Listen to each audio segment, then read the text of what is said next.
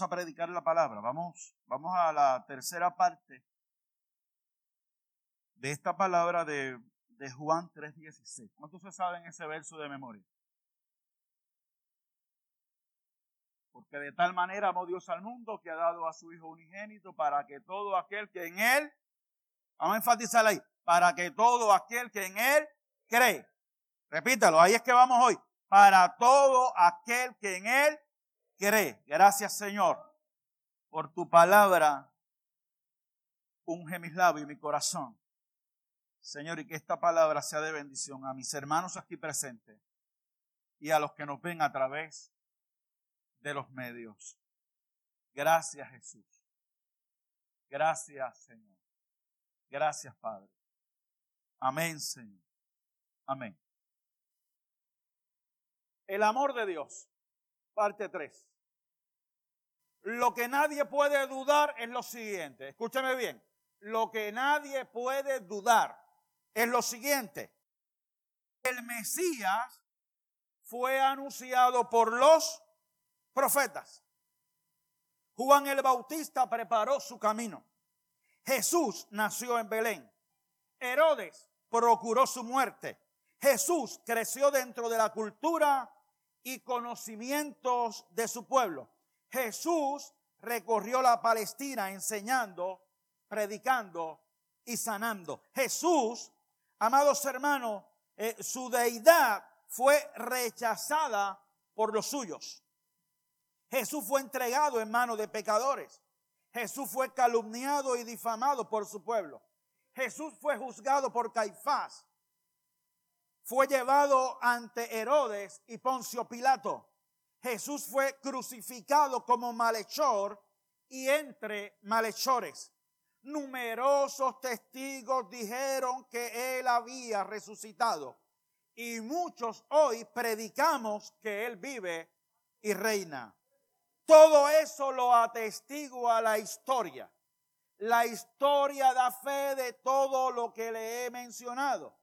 Eso es un hecho innegable e irrefutable. Ahora bien, ¿vive Jesús hoy? Ahora bien, ¿vive Jesús hoy? Jesús es Dios. ¿Tiene poder? interviene en la vida del hombre, sana Jesús, bautiza Jesús, salva a Jesús, viene otra vez Jesús. Todo eso que le he mencionado es cuestión de fe. Tienes que creerlo. Tienes que creerlo. Sin haberlo visto, tienes que creerlo. Juan 3:16 explica la enormidad del amor de Dios por el mundo. Y ese amor se evidenció entregando a su único hijo.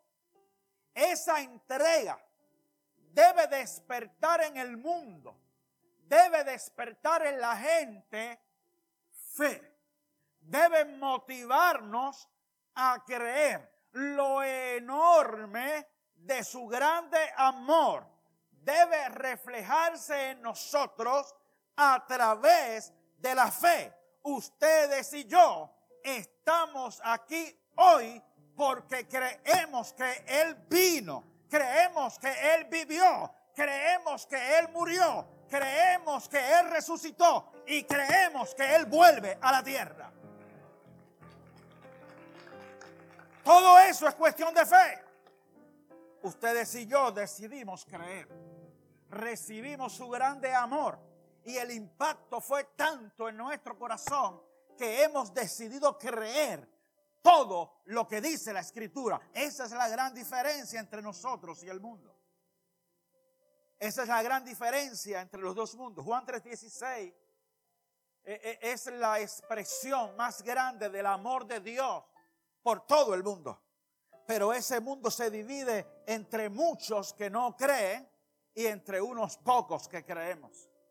Nosotros somos de los pocos, de, los que hemos decidido entrar por la puerta estrecha, por el camino angosto. Hemos decidido creer.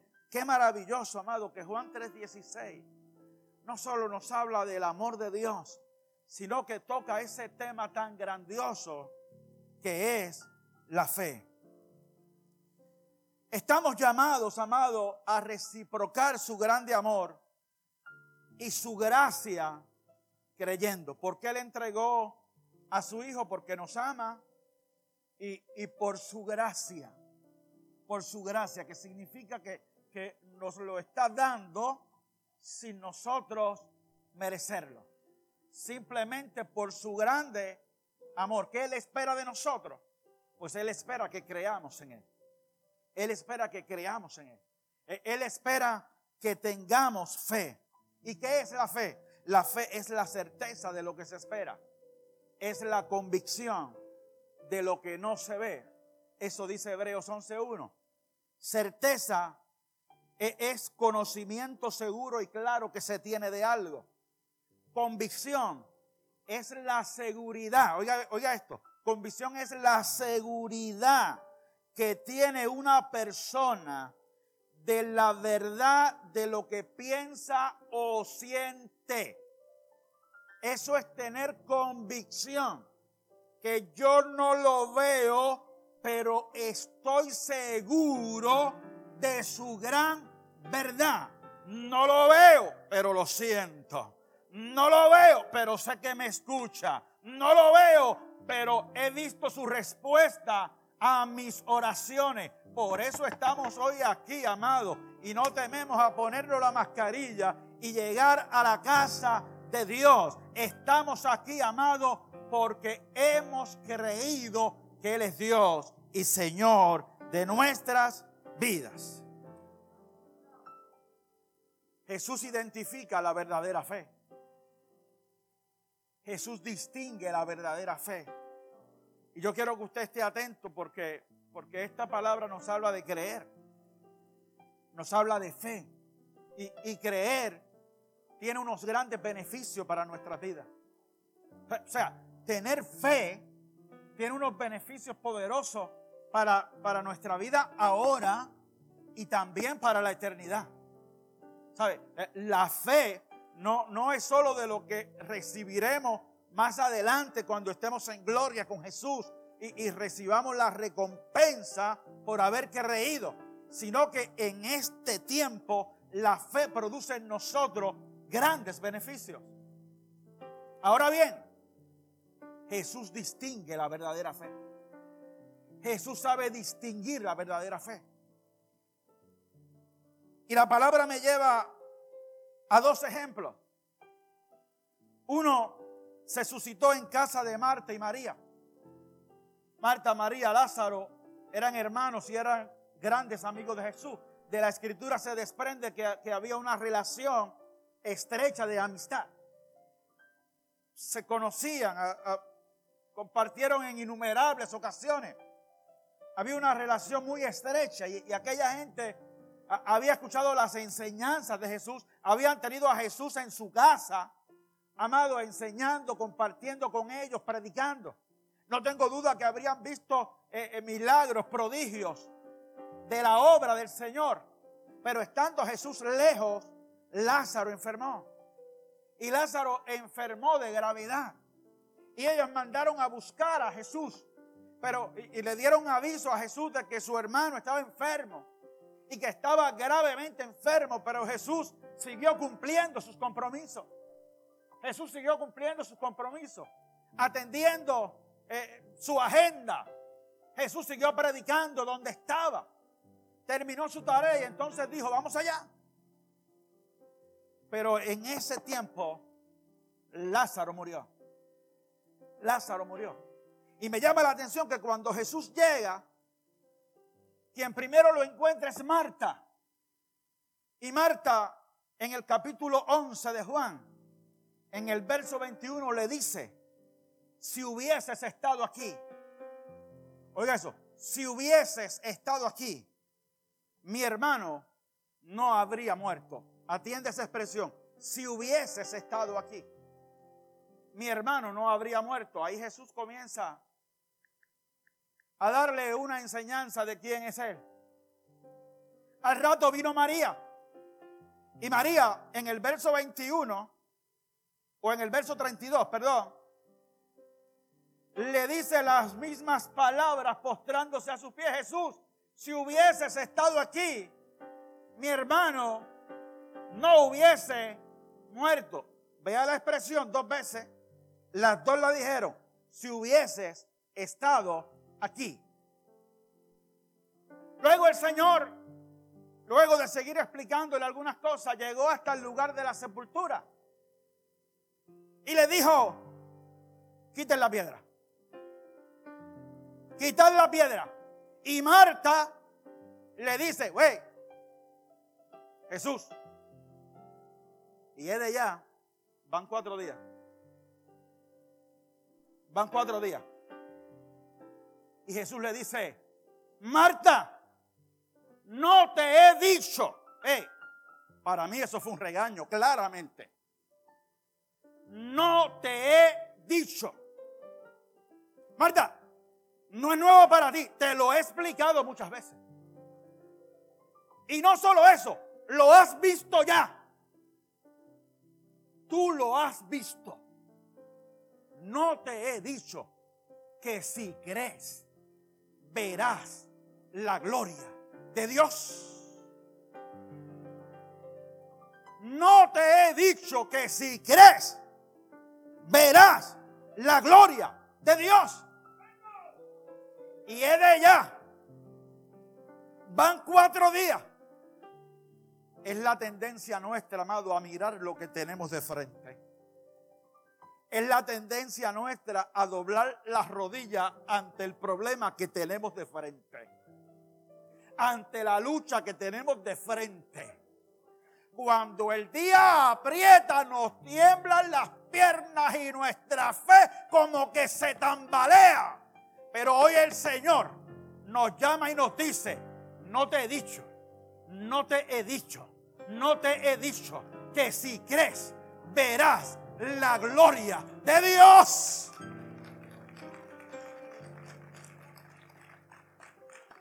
Ese regaño papá me lo ha dado a mí muchas veces como se lo dio a Marta. Porque también me han temblado las rodillas. Y confieso que en esta situación que estamos viviendo como pastor me han temblado las rodillas, lo confieso. Lo confieso. Porque he visto lo que tengo de frente, lo que leo y lo que escucho. Y a la hora de decidirme me han temblado las piernas. Y el Señor me ha tenido que reprender y decirme, ¿qué pasa, brother? Toda la vida al lado tuyo. No te he dicho que si crees, verás la gloria de Dios.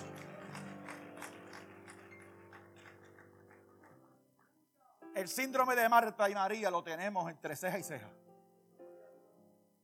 Lo tenemos entre ceja y ceja. Pero yo predico a un Dios de milagro. Yo predico a un Dios de prodigio. Yo predico a un Dios que es más grande que esta pandemia. Yo predico a un Dios que es más grande que tu problema y que el mío. Yo predico a un Dios que lo he visto sanando, que lo he visto bautizando. Yo creo en un Dios que tiene todo el poder. A Él la gloria, a Él la honra. No te he dicho que si crees. No te he dicho que si crees. La historia usted la sabe. Movieron la piedra y Jesús llamó a Lázaro. Lázaro, Lázaro, ven fuera. Qué bueno es Dios, ¿verdad? Y a veces, aunque, aunque nuestra fe se tambalee, aunque nuestra fe, aunque nuestra fe sea, sea chiquitita, él, él, para mostrarnos su grandeza, para mostrarnos su misericordia, para mostrarnos su gloria, aunque nos dé el regañito, de nuevo dice, Lázaro, ven fuera. ¿Le puedes dar gloria al Señor? Ese es el Dios que le servimos, pero sabe identificar y sabe distinguir la verdadera fe. Hay un caso muy, muy diferente al de Marta y María. Lo registra la escritura en Mateo capítulo 8, versos 5 al 10. Y es el caso de un centurión que va donde Jesús y le dice, y le dice, tengo un siervo que está en mi casa, un criado, y, está paralítico. Y es gravemente atormentado. No solo está paralítico, sino que emocionalmente está muy afectado. E, e, incluso puede estar el, el enemigo atormentándolo. Ese centurión buscó a Jesús y Jesús le dice, no te preocupes, yo voy allá y lo voy a sanar. Oiga esto, es diferente a Marta y María.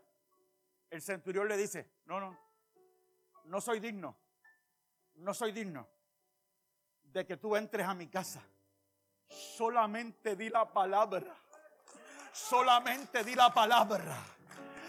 Solamente di la palabra. Y mi siervo sanará. Y Jesús, el autor de la vida, hizo wow. Y verbalizó, ni aún en Israel he hallado tanta fe. Vete a tu casa. Y cuando regresó, se encontró al criado sentado comiendo galletitas con queso de bola.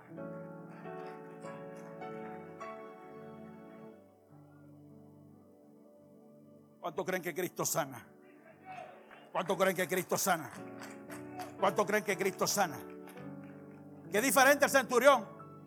Solamente di la palabra para ese problema que tú tienes, te atreves a decirle hoy aquí, hoy ahí, ahí donde tú estás con esa mascarilla, te atreves a decirle, solamente di la palabra, solamente di la palabra. Yo lo creo, yo eh, eh, el centurión le dice, porque yo, yo también soy hombre que tengo bajo mi autoridad a otros hombres, y yo le digo a este, ve y va, y al otro haz esto y lo hace, queriéndole decir, yo sé que tú tienes ángeles bajo tu autoridad. ¿Cuántos lo creen? Ponle ese problema en sus manos. Dile, di la palabra, yo lo creo. Di la palabra, yo lo creo. Di la palabra, yo lo creo. Aleluya. Y veremos la gloria de Dios. Hay, hay innumerables bendiciones para el que cree.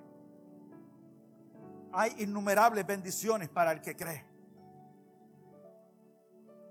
Hebreos 11:4, por la fe Abel ofreció a Dios más excelente sacrificio que Caín por lo cual alcanzó testimonio de que era justo. Oiga eso, por la fe Abel ofreció a Dios más excelente sacrificio que Caín.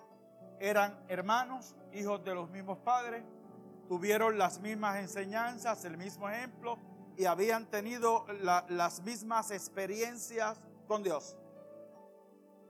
Pero por la fe Abel ofreció a Dios más excelente sacrificio que Caín.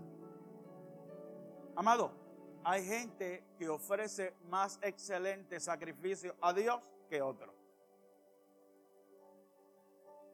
Eso es bíblico, eso está allí.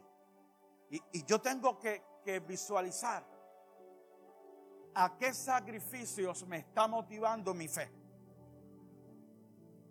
Mi fe en Dios, la manera en que yo creo ¿Cómo me lleva a expresarse?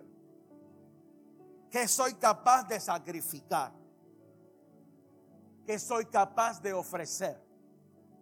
¿Qué soy capaz de presentar?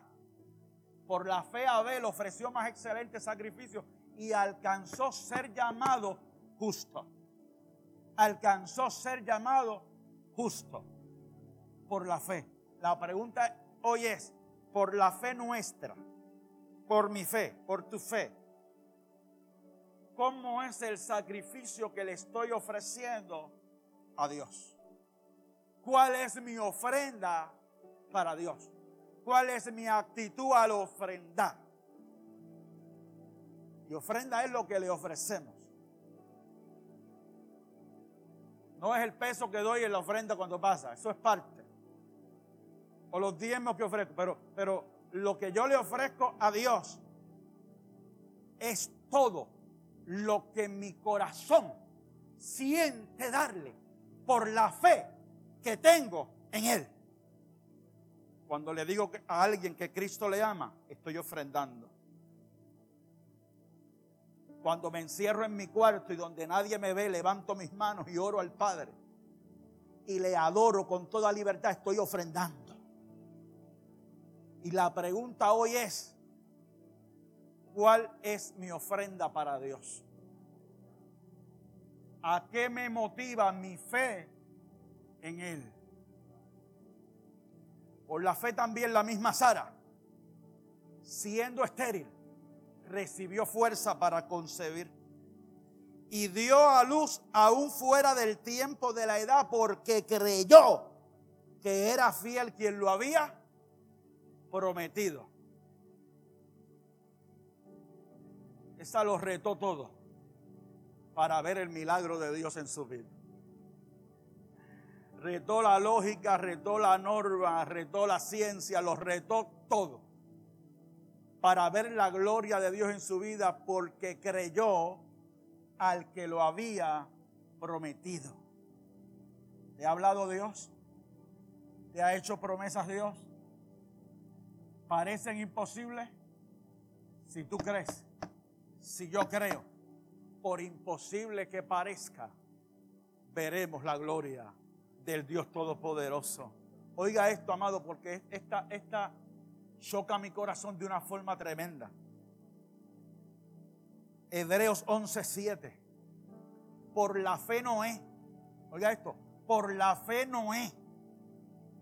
Cuando fue advertido por Dios acerca de cosas que aún no se veían. Oiga eso.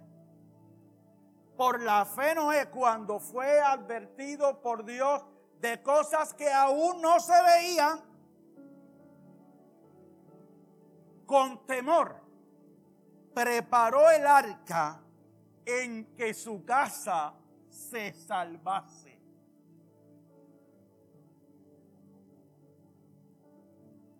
Cuando fue advertido por Dios de cosas que aún no se veía, ni una nube se veía, construyó el arca. ¿Sabe para qué? Para que su casa, para que su familia, para que su esposa, sus hijos, su sangre se salvase. Aún no se veía nada, pero Noé construyó el arca. Porque le creyó a Dios y amó su casa.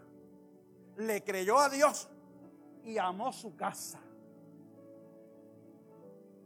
¿Qué diferencia, amado? ¿Qué diferencia? Hoy no hay que construir el arca. Ya está construido. Ya está construido. Se llama Jesús. Se llama Jesús. El arca en que mi casa se salve se llama Jesús. Ya está. Con los brazos abiertos. Para que yo ame mi casa y me meta en él. Y la promesa es, cree en el Señor Jesucristo y serás salvo. Tú y tu casa. Tú y tu casa. Tú y tu casa. El arca está construido. Y las cosas ya se están viendo. Noé tuvo que construir el arca y lo que había dicho Dios todavía no se veía nada. Hoy el arca ya está construido. Y las cosas que dice la Biblia que pasarían, ya las estamos viendo. Y la gente sigue fuera del arca. Ay, ay, ay, ay, ay, ay, ay. Algunos están creyendo la cosa esa de que esto es para todo el mundo. Juan 3.16 nos dice eso. Juan 3.16 dice, para todo aquel que en Él cree. Para todo aquel que en Él cree. ¿Cuántos, cuántos, cuántos aseguraron su vida y su casa? Su vida y su casa. Su vida y su casa. Su vida y su casa. Oiga esto, Hebreos 11, 24 al 26. Por la fe Moisés, hecho ya grande, rehusó llamarse hijo de la hija del faraón escogiendo antes ser maltratado con el pueblo de Dios que gozar de los deleites temporales del pecado, teniendo por mayores riquezas el vituperio de Cristo que los tesoros de los egipcios, porque tenía puesta la mirada en el galardón. Amado, mire lo que hizo Moisés. Rehusar llamarse hijo de la hija del faraón era rehusarse a riquezas, a comodidades, a prestigio. Y él escogió mejor ser maltratado con el pueblo de Dios que gozar de los placeres temporales del pecado. ¿Por qué una persona puede hacer eso? Cuando se tiene la mirada puesta en el galardón. Y cuando nos damos cuenta que el galardón que recibiremos por la fe en Dios es mucho mayor que todo lo que este mundo me pueda ofrecer. Eso lo hizo Moisés por fe, por fe. Hebreos 11:30. Por la fe cayeron los muros de Jericó. Y ahorita se estaba cantando aquí de eso. Por la fe cayeron los muros de Jericó. Repito, por la fe cayeron los muros de Jericó. Pero ¿sabe qué dice? ¿Sabe qué dice? Después de rodear los siete días. Por la fe cayeron los muros de Jericó después de rodear los siete días. Atienda bien esa parte, porque la fe fue demostrada en acción dando la vuelta siete días. Siete días. No fue el primero, ni fue el segundo, ni fue el tercero. Hay veces que hay que esperar, pero hay que seguir creyendo y marchando, marchando, marchando, marchando, marchando, marchando, marchando, porque fiel es el que lo prometió. ¿No te he dicho que si quieres verás la gloria de Dios? los muros se van a caer. Los muros se van a caer. No dejes de creer, no dejemos que la fe se nos tambalee. Los muros se van a caer. Pero tenemos que seguir dando vueltas, dando vueltas, dando vueltas, dando vueltas. No nos cansemos de hacer el bien, porque a su tiempo cegaremos. Si no, desmayamos. Si no, desmayamos. No se han caído los muros sigue marchando. Se ven muy altos los muros, sigue marchando, sigue creyendo, porque vas a ver los muros caer. Levanta tu mano, dale gloria, dale honra al Dios Todopoderoso. Añada a esto que por la fe ciegos recibieron la vista, paralíticos se levantaron, leprosos fueron limpiados, muertos resucitados y por la misma fe en Jesús Hoy estamos aquí adorando. Creemos aunque no vemos. Creemos aunque no vemos. Por esta fe creemos que venceremos la hora de la prueba que estamos viviendo. ¿Cuántos lo creen? Aunque, aunque son tantos los beneficios de la fe. Juan 3:16 resume el mensaje de la Biblia al más grande beneficio de querer en la máxima expresión del amor de Dios. Escuche esto. La fe es tan amplia. Y la fe tiene tantos beneficios, pero, pero cuando Juan 3:16 habla de la fe, lo que menciona es el beneficio máximo.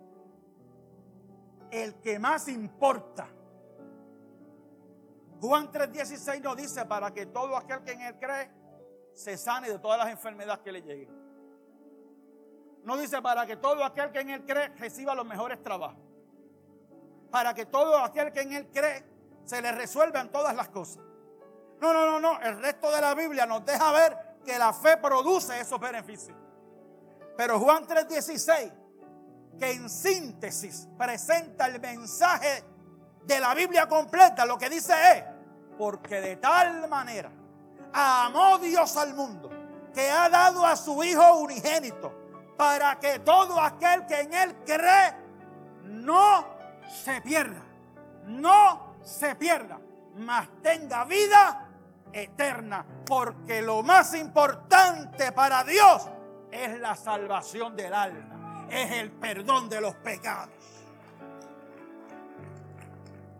Y eso se deja ver también en hebreo y termino con esto. Por la fe Raab Oiga esto, oiga esto, porque este texto es poderoso.